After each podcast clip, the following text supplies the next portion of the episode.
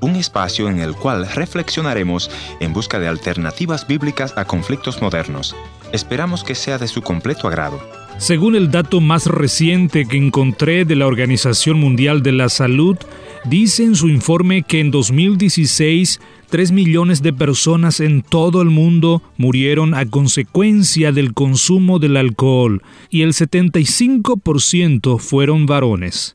Mis amigos, esto es doloroso al escuchar que muchos niños quedaron sin el papá en la casa por causa del alcohol, pero por el otro lado es una lástima que muchos lo tienen en casa aquel papá alcohólico y que cada día viven una terrible experiencia con un papá borracho y maltratador.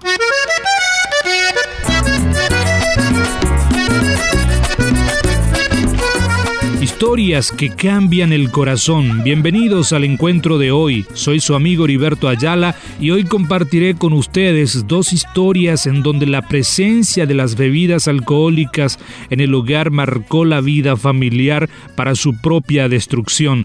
Pero antes déjeme recordar nuestra dirección en internet www.encuentro.ca. Para escuchar más programas del Ministerio Encuentro, además podrás encontrar allí otros recursos que pueden ayudarle en su vida espiritual. En la primera historia de hoy, nuestro invitado conversó con el pastor Ernesto Pinto y dijo, mi papá era un alcohólico y cuando yo era niño iba a buscarlo y traerlo de la cantina para el regreso a la casa. Aunque él venía conmigo, el ambiente no era bueno, nos dice nuestro invitado. Total que ese alcoholismo de mi papá era terrible, de modo que eh, mi mamá se, era la que trabajaba con su tallercito que tenía en la casa de hacer eh, bordados y algunos trabajos así de máquina de coser. Sí. Y ella fue la que llevó el sustento de la casa por muchos años. Mientras mi papá pues tenía pequeños eh, periodos de abstinencia, lograba a veces que le dieran alta nuevamente, pero era una tortura el primer día de pago porque no sabíamos si llegaría o no llegaría. O que por el alcoholismo perdía a cada momento el trabajo. Correcto. Yo ya conocía los lugares en donde él tomaba, de manera que muchas veces pues yo tuve que salir eh, a buscarlo, siendo un niño tal vez de 10 años.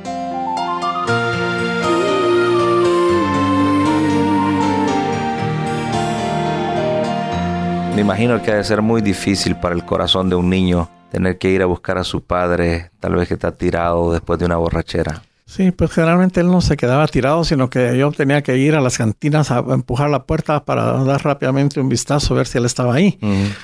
Eventualmente pues lo encontraba y entonces él eh, aunque yo era un niño, pues él sí se iba conmigo de regreso a la casa.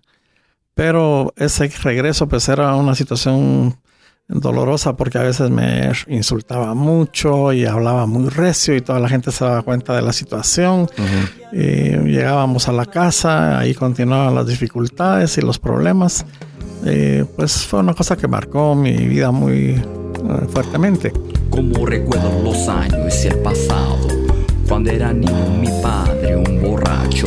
Como me duele a pensar lo que pasaba, sufriendo cada día dentro de mi casa, recordando ese día para las 12 de la mañana, el sonido de la puerta, mi madre despertaba, era mi padre, tomado otra vez, gritando maldiciones y un revés. Yo corría pa' tu lado, abrazándote muy fuerte, acariciando tu cara, mami, para defenderte. Sus lágrimas cayendo por mi mano sobre el piso. Hay que orar por tu padre, necesita Jesucristo.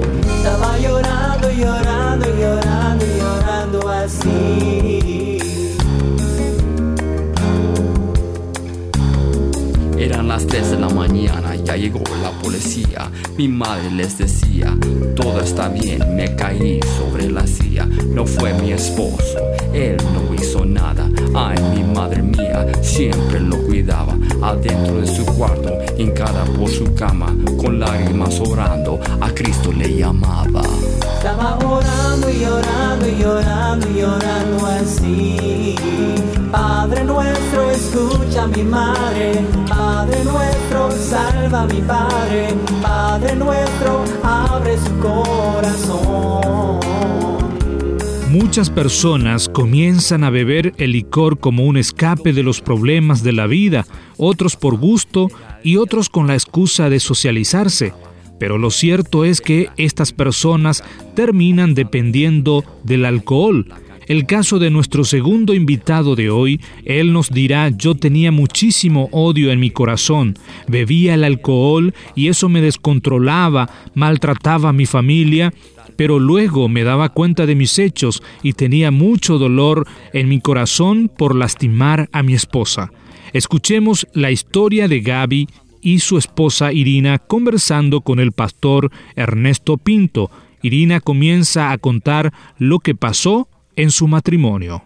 Es que nuestra vida que lo tuvimos era muy mala porque tuvimos muchos enemigos y además más que me preocupaba era que mi marido está metido a beber, a hacer escándalo. En alcoholismo. Alcoholismo.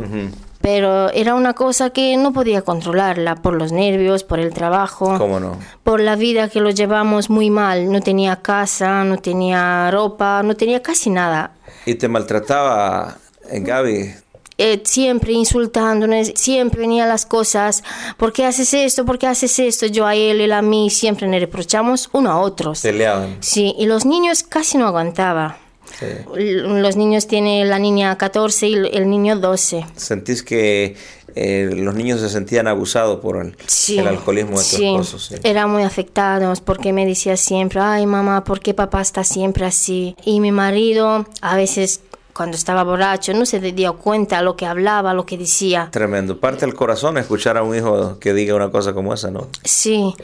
Y al día siguiente, cuando, bueno, no estaba con el alcohol, ay, perdona, lo siento, esa estaba una hora, dos, cuando empezaba, otra vez volvía. Pero por lo menos pedías perdón y aunque sí, volvía a pedía, caer. pedía perdón po- porque y él sentía que algo tenía mal, pero el alcohol no lo dejaba. Sí. Vamos a ver, Gaby, eh, ¿cuántos años tienen de estar casados? Eh, yo tengo más de 15 años casado con mi esposa.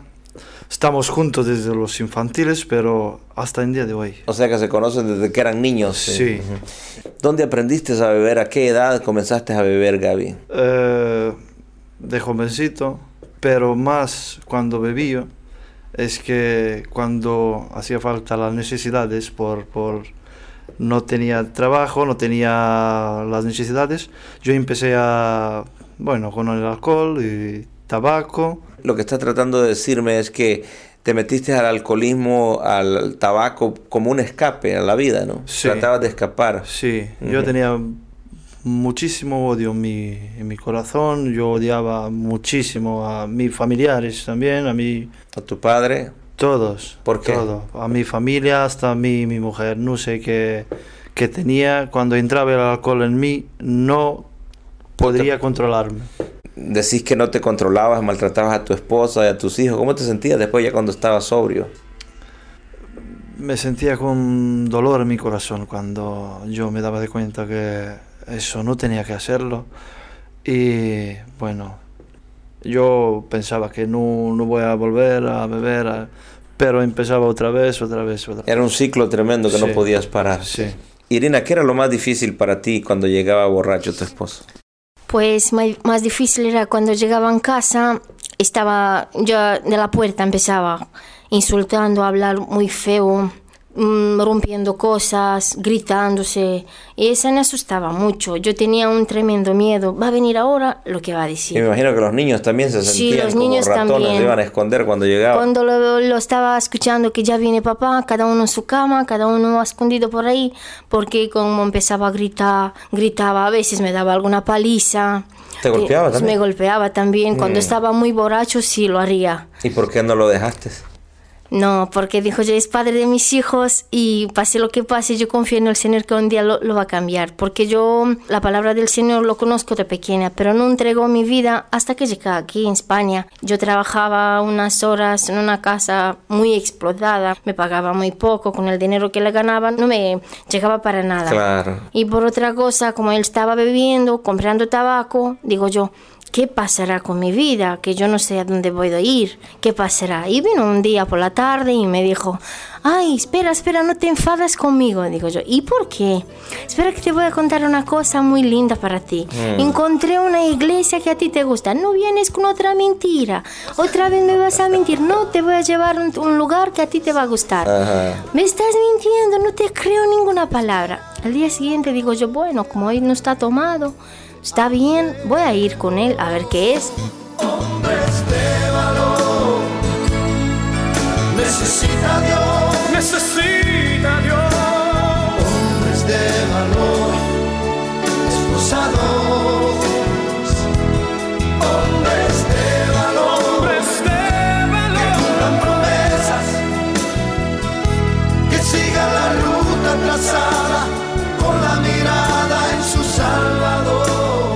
amigos, gracias por su preferencia al compartir con nosotros el encuentro de hoy. Estamos escuchando la historia de Irina y Gaby con el pastor Ernesto Pinto. Gaby era atado por el alcohol, pero ¿qué pasó en su vida para ser libre de esto? Escuchemos la historia de cambio. Un día por la tarde pasé por frente de una iglesia, iglesia evangélica de Pentecostal. Me acordaba de mis familiares de, de mi país, porque tengo familiares de más de 30 años convertidos en el Señor. Y O sea, que en Rumanía tus familiares iban a una iglesia cristiana. sí, Ujú. y yo estuve viendo hablando solo, yo tengo que llevar a mi mujer aquí, a ver de qué se trata. Bueno, a ver si nuestra vida se cambia. O sea, que estaba buscando cambiar, ¿eh? Sí. Y el Señor eh, hizo un propósito con nosotros, nos cambió totalmente. ¿Qué le dijiste al Señor ese día que fuiste a la iglesia? Señor, yo quiero aceptarte como mi Salvador en mi corazón. Mm. Haga con mi vida como a ti te gusta.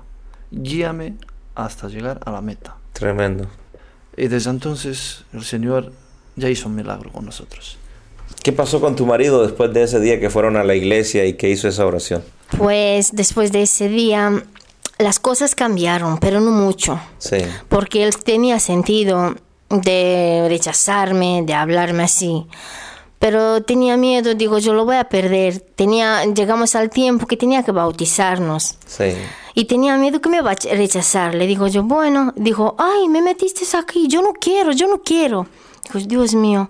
Y me puse a orar al Señor. Digo, Señor, si tú me haces una cosa linda, tú me hiciste muchas en mi vida. Por favor, que me hagas a última Un milagro estabas un pidiendo. milagro, le estaba pidiendo un milagro. Al día siguiente yo le pregunto, mira, ¿quieres bautizar?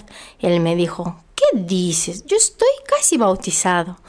Cuando yo la escuché, me puse a llorar. Dijo yo, Dios mío, tú me estás respondiendo cada cosa que yo te pido. ¿Con qué puedo agradecerte a ti? Porque haces muchas cosas tan lindas y yo no hago nada para ti. Sí. ¿Y qué pasó con el alcoholismo de este hombre? Lo dejó. Lo dejó de repente, mm, no sé, en dos semanas ya el alcoholismo para él nada. Qué un milagro, ¿eh? Un milagro de Dios, que nunca tomé alcohol, nada, nada de alcohol. ¿Y cómo se sienten ahora, Gab? Me siento muy, muy mejor, como nacido de nuevo. Nada se compara